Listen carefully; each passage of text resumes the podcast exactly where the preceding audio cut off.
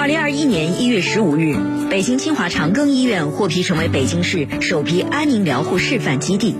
在清华长庚医院，安宁疗护团队中的医生、护士、医务社工、临床药师、民俗专家等数十名成员，对患者及其家庭展开帮助，陪伴患者平和舒适地走完人生最后一程。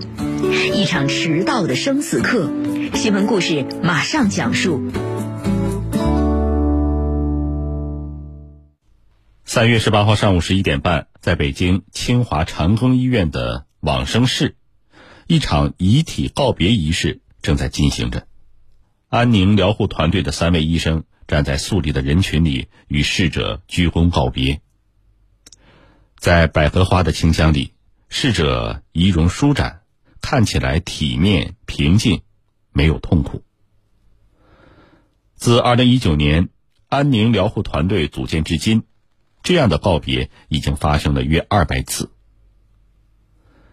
安宁疗护团队的医生不再以与死神斗争为天职，居住在这里的末期病人也不会在追求治愈和好转的希望中徒劳的挣扎。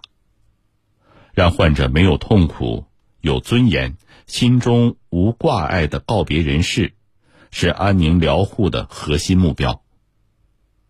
安宁疗护团队负责人陆桂军说。在生命的后期，病人并不需要过度的诊治，而是希望能在疼痛舒缓的基础上被爱和关怀保护，有尊严的步入另一个世界。与嘈杂熙攘的门诊大厅不同，位于北京清华长庚医院十三层的安宁疗护病房，安静清冷，仿佛是另一个世界。走廊开阔，很少有人走动。清晨七点半，医生们开始查房。您昨晚睡得怎么样？伤口还疼吗？陆桂军轻握着病人的手问。状态较好的病人坐起来回应，指着自己的腹部向医生描述感受到的阵阵钝痛。另一间病房内，一位身形消瘦的病人静止着躺在病床上，脸颊凹陷，颧骨突出。啊，不要紧张啊，也别担心，我在，你的家人也在。或许你现在有点不舒服啊，但是别紧张，你马上会好的。陆桂军声音轻柔，低下身子在病人耳旁说：“医生的保证似乎令他安心。”病人的食指轻轻抬起，不易察觉的动了动。入住在期间安宁疗护病房里的是失去。医学救治意义的晚期恶性肿瘤以及慢性病中末期的病人，病房的平均住院时间约为二十八天，短则三五天，长则三个月。只有一个床位的病房，舒适宽敞，无论是病人的衣物还是洗漱用品，都收拾得干干净净，好像屋里的主人即将远途旅行。陆桂军表示，作为北京市首批安宁疗护示范基地，北京清华长庚医院的安宁疗护病房里，创伤性的救护措施不再被接纳，疼痛就止痛，呼吸困难就缓解，发烧就退烧。安宁疗护团队中的医生、护士、医务社工、临床药师、民俗专家等数十名成员，对患者及其家庭展开帮助。陪伴患者平和舒适的走完人生最后一程。二零二零年夏天，卢琼的父亲卢恒远被确诊为肺癌晚期，在经历了至少二十次放疗和保守中医治疗的两年后，二零二二年三月九号，卢恒远入住清华长庚医院安宁疗护病房。躺在病床上，他对医生陆桂军说。自己不想再承受痛苦了。在卢琼的眼中，父亲是一个习惯忍痛的沉默者。察觉到身体的疼痛时，他从不诉说，更不会大声疾呼。在治疗的两年中，卢琼开始学会用双眼识别父亲的疼痛。每当他咬着牙闭上眼，身体变得僵硬，低头用手按住某个部位的时候，他便知道，父亲又疼了。在卢琼以往的问诊经历当中，医生往往快速问诊，做出有利于治病的方案，也无暇顾及病人的感受。他和父亲也只是被动的接受医疗安排，不敢倾诉太多。与以治愈性治疗为目的的其他科室不一样，在安宁疗护病房，医生鼓励病人说出自己的疼痛史，不要沉默。根据这些描述，医生会给患者制定疼痛控制计划，说明将用到的药物剂量、用药的原因和时间，从而减轻病人的焦虑。从医三十年，陆桂军看过太多病人因没有得到合适的镇痛治疗，在生命末期依旧疼痛不堪。陆桂军说：“医生和亲友常鼓励患者要坚强、要乐观。”但站在患者的角度，这可能是负面的刺激和压力。他认为，不必要的忍痛是对疾病的纵容和对医疗技术的迁就。入院两周之后，癌症引发的持续性疼痛已经控制，罗恒远的恐惧也逐渐平息。人们来到这里，也不仅是为了缓解身体上的疼痛。陆桂军同时也是一名疼痛专科医师。当医生为患者缓解了疼痛之后，陆桂军发现很多患者依然处于痛苦的状态。他逐渐意识到，带来痛苦的不单单只是疾病带来的躯体上的疼痛，还有对死亡的恐惧、心愿未完成的遗憾、社会关系的困扰等心理层面的痛苦。罗恒远的妻子在十几年前去世。独生女卢琼成年之后远赴国外留学，又在海外工作多年。独居的十多年，卢恒远把身心交付给工作。触及内心的话，他从不与亲人和朋友倾诉。照顾父亲的这两年，卢琼常看着病床上的父亲，试着开口，又再度陷入无声。他和父亲中间隔着漫长分离的岁月。也隔着两代人关于死亡相同的禁忌。如果有一天你要转身，你想带走什么？一天查房时，陆桂军看似随意的问卢恒远：“我不喜欢哀乐，我喜欢帕瓦罗蒂，我想我的太阳。我走的时候想看看亲朋好友都在病房，在谈话，在笑。”卢恒远语气平和，表情平淡。这是卢琼第一次听父亲谈起死亡，他决定动笔写一封信，内容他已经想好了，写父亲的人生，他曾经的光荣，写他们的往昔，和未来会达到的圆满。陆桂军倡导要把对死亡的认知平坦化、柔软化。面对患者，不应该问：“你走了怎么办？你怕不怕死？还有什么事情想做？”而是说：“假如有一天你要转身，有没有一个人，你回头想再看一眼呢？”听到这样的问话，患者会准确的告诉医生，并在具体的念想中缓解对死亡的恐惧和绝望。在安宁疗护病房，很多患者得以在疼痛减轻的情况下安详的离世。长期临床实践，陆桂军发现，不同年龄阶段的安宁疗护有不同的特点。老年人有相对完整的人生，有可追忆的收获和感悟，未尽的心愿也相对明确。儿童年纪较小。人生观和价值观还未形成，即便走到生命尽头，仍然需要在游戏和童话中度过。中年人的安宁疗护最令人心痛，不能陪年幼的孩子成长，不能尽到照料年迈父母的责任，不能与爱人继续携手未完成的约定，他们有太多的遗憾，而当他们不得不离去时，亲属的悲痛不舍，流露出的无法接受你离开的情感，也会让他们更痛苦。二零二零年九月，四十四岁的林平确诊胰腺癌。二零二零年十月十九日晚，刚过完十八岁生日的高三学生张静一知晓了母亲的病情，一时间茫然无措，想起的都是过去和妈妈有关的美好日子。那时，癌症已经蛰伏于母亲体内。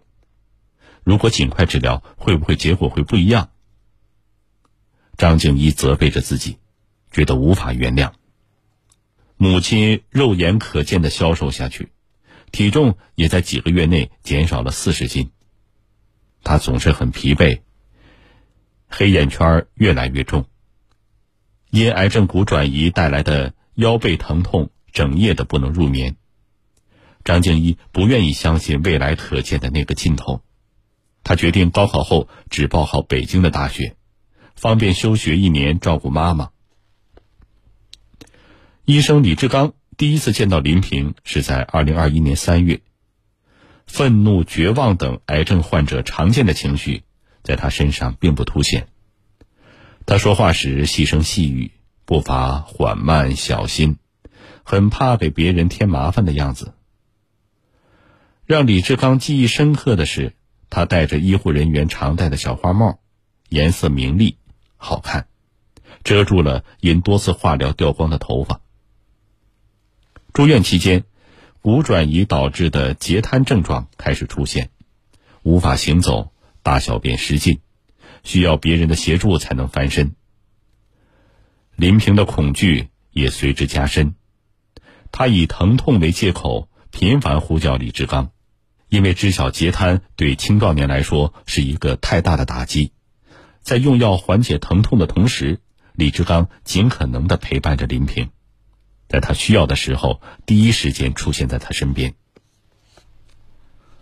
安宁疗护团队的医务社会工作者秦佳琪也开始介入对林平的服务，在安宁疗护社会工作实务领域，社工会提供情绪疏导、资源链接、哀伤抚慰等多种服务。协助患者完成愿望清单，梳理未尽心愿的服务，贯穿了患者的整个生存期。服务过程中，秦佳琪发现这个母亲总是充斥着歉意。他聊起幸福的童年时，会对没办法照顾父母感到自责，也担忧自己的病情会影响孩子的高考。秦佳琪与团队一起链接资源。在病房内协助林平完成对孩子高考的祈福。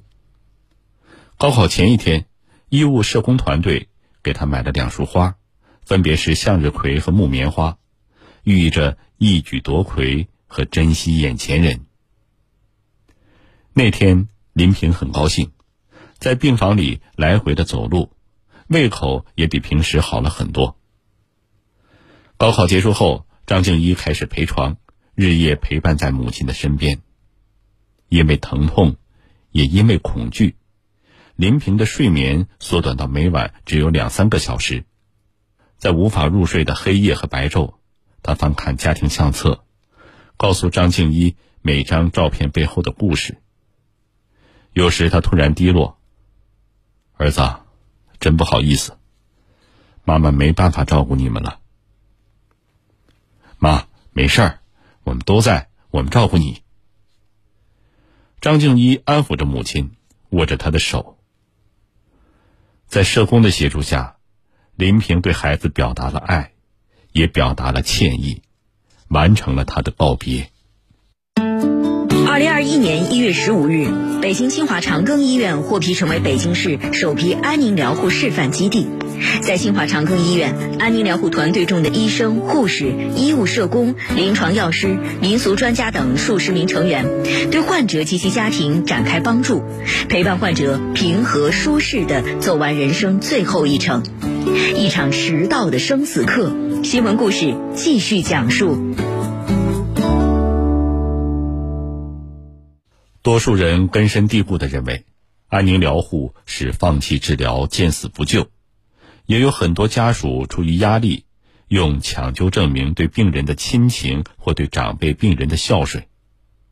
把亲人送到安宁疗护病房的患者家属有相似的内疚和不安。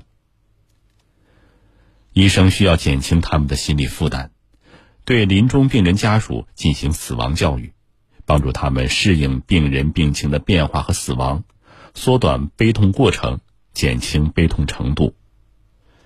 为了预防亲人离世后可能出现的难治性哀伤，陆桂军说：“需要给哀伤一个去处。”陆桂军记得，曾有一位四十岁的患者家属刘女士向自己求助。得知母亲患病的事实之后，他无法接受母亲会有一天去世的结局。妈妈是我生命中最重要的人，我不知道没有妈妈的日子我该怎么过。他反复重复着这句话。陆桂军告诉他：“你可以把妈妈留住的，你妈妈一定有一道拿手菜，在妈妈还能教你的时候，你一定要从选材、配料、蒸煮全套学会。”将来会对你有所帮助的。回家后，刘女士向母亲学习了茴香饺子的做法。母亲去世之后，每当想念母亲的时候，他便给自己包一顿茴香馅的饺子。复制了母亲的味道后，刘女士感觉自己和母亲没有因为死亡而彻底失散。林平瘫痪后，儿子张静一。每隔一会儿要帮母亲翻身，由于长期躺着，皮肤出现了压疮，他要帮助母亲洗漱、擦拭，再小心的涂药。翻身时容易压迫到胰腺的位置，张静一抱起母亲的姿势比护工更轻柔。母亲每次都只让他抱。林平变得越来越轻，皮肤松松垮垮，患病后。脖子患病后期，脖子也不能动了，吞咽变得困难。因为呼吸艰难，昏迷中的林平一直张着嘴呼吸，嘴唇干裂。张静一不忍再看，难过时躲在厕所捂着嘴哭泣。陪护的三个月是一场漫长的告别。张静一记得，有一天母亲告诉他：“儿子。”妈妈特别想出去玩一趟，哪怕我动不了，我也想出去一趟。随后又故作轻松的说：“哎，算了算了，不出去了。”张静一忍着泪，对母亲说：“等我以后出去玩了，我给您微信上发照片。”林平听得很高兴，说：“那太好了。”陆桂军和李志刚。每天都会来病房看望林平，在没有昏迷的时刻，像是已经感知到自己的死亡。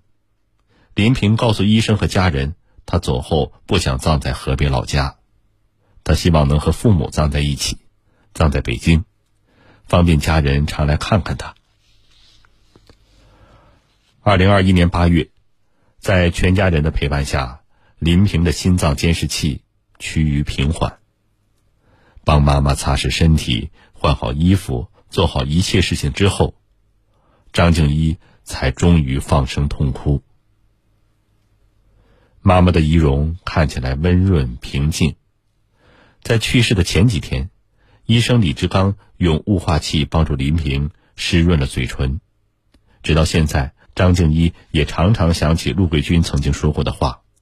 他说：“生命的尽头，如果逝者无痛苦。”有尊严的安详离世，家属所有的愿望都得到了表达，周围的朋友也觉得平安顺遂的话，逝者就不会感到恐惧。在张静一看来，这三点妈妈都满足了，走得很平顺。张静一不再对死亡感到恐惧，妈妈脱去了那件痛苦的旧衣，妈妈会在另一个世界等她。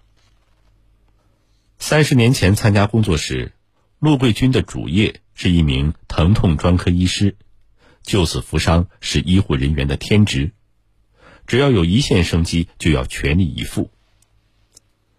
然而，当一线生机都没有，真的无药可救时，医生又可以做些什么呢？陆桂军困惑的问题，在倾听患者的内心中得到了解答。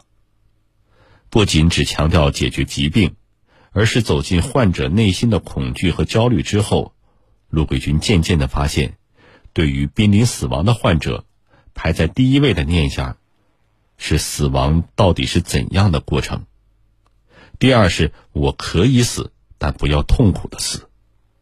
第三是我可以死，但我要有尊严的死。第四是我可以死，但不要孤独的死。如何在无法延长生命长度的情况下，拓展生命的厚度，让患者有质量、有尊严的走完人生的最后一段旅程？陆桂军以此为目标。开始从事安宁疗护工作，在死亡率为百分之百的安宁疗护病房，陆桂军与每一位患者相遇又告别。他不会因此痛苦。真正的亡是被生人忘记，因为保存着与逝者有关的记忆，他们并没有完全离去。患者逝去之后，他从不说诸如“一路走好”。天堂没有痛苦之类的话，而是像送老朋友去长途旅行般轻盈的说：“下次见，好好休息。”谈起自己的生死观，陆桂军说：“每个人都是向死而生的。面对死亡问题时，人生的这端看向死，总是有很多不舍、悲观、窘迫、不圆满的遗憾。”但如果站在死的这一头看生，则是无限的空间。医生李志刚同样从对病人的安宁疗护中感受到了身为医护工作者的意义。李志刚从业十二年，此前是肿瘤专科医院疼痛科的医生。除了对患者疼痛症状进行管理之外，在安宁疗护实践中，他用更多的时间倾听患者。参与患者的疾病体验，也开始走进患者的家庭和人生。李志刚说：“不再只是与患者有一个点的交集，而是真正见证了一个生命从丰盈到艰难，又从艰难中成长告别的历程。跟挽救一个生命不同，这种成就感来自能送走一个生命。”对患者和家庭有持续的影响。李志刚常说，在安宁疗护中，自己提供的是最微不足道的帮助，但对无助绝望的患者家属来说，这份帮助给了他们走下去的力量。有好几次，在患者心跳停止的那一瞬，李志刚感受到自己的心跳也在加速。他觉得奇妙，而后突然意识到。这或许就是心灵上的连结。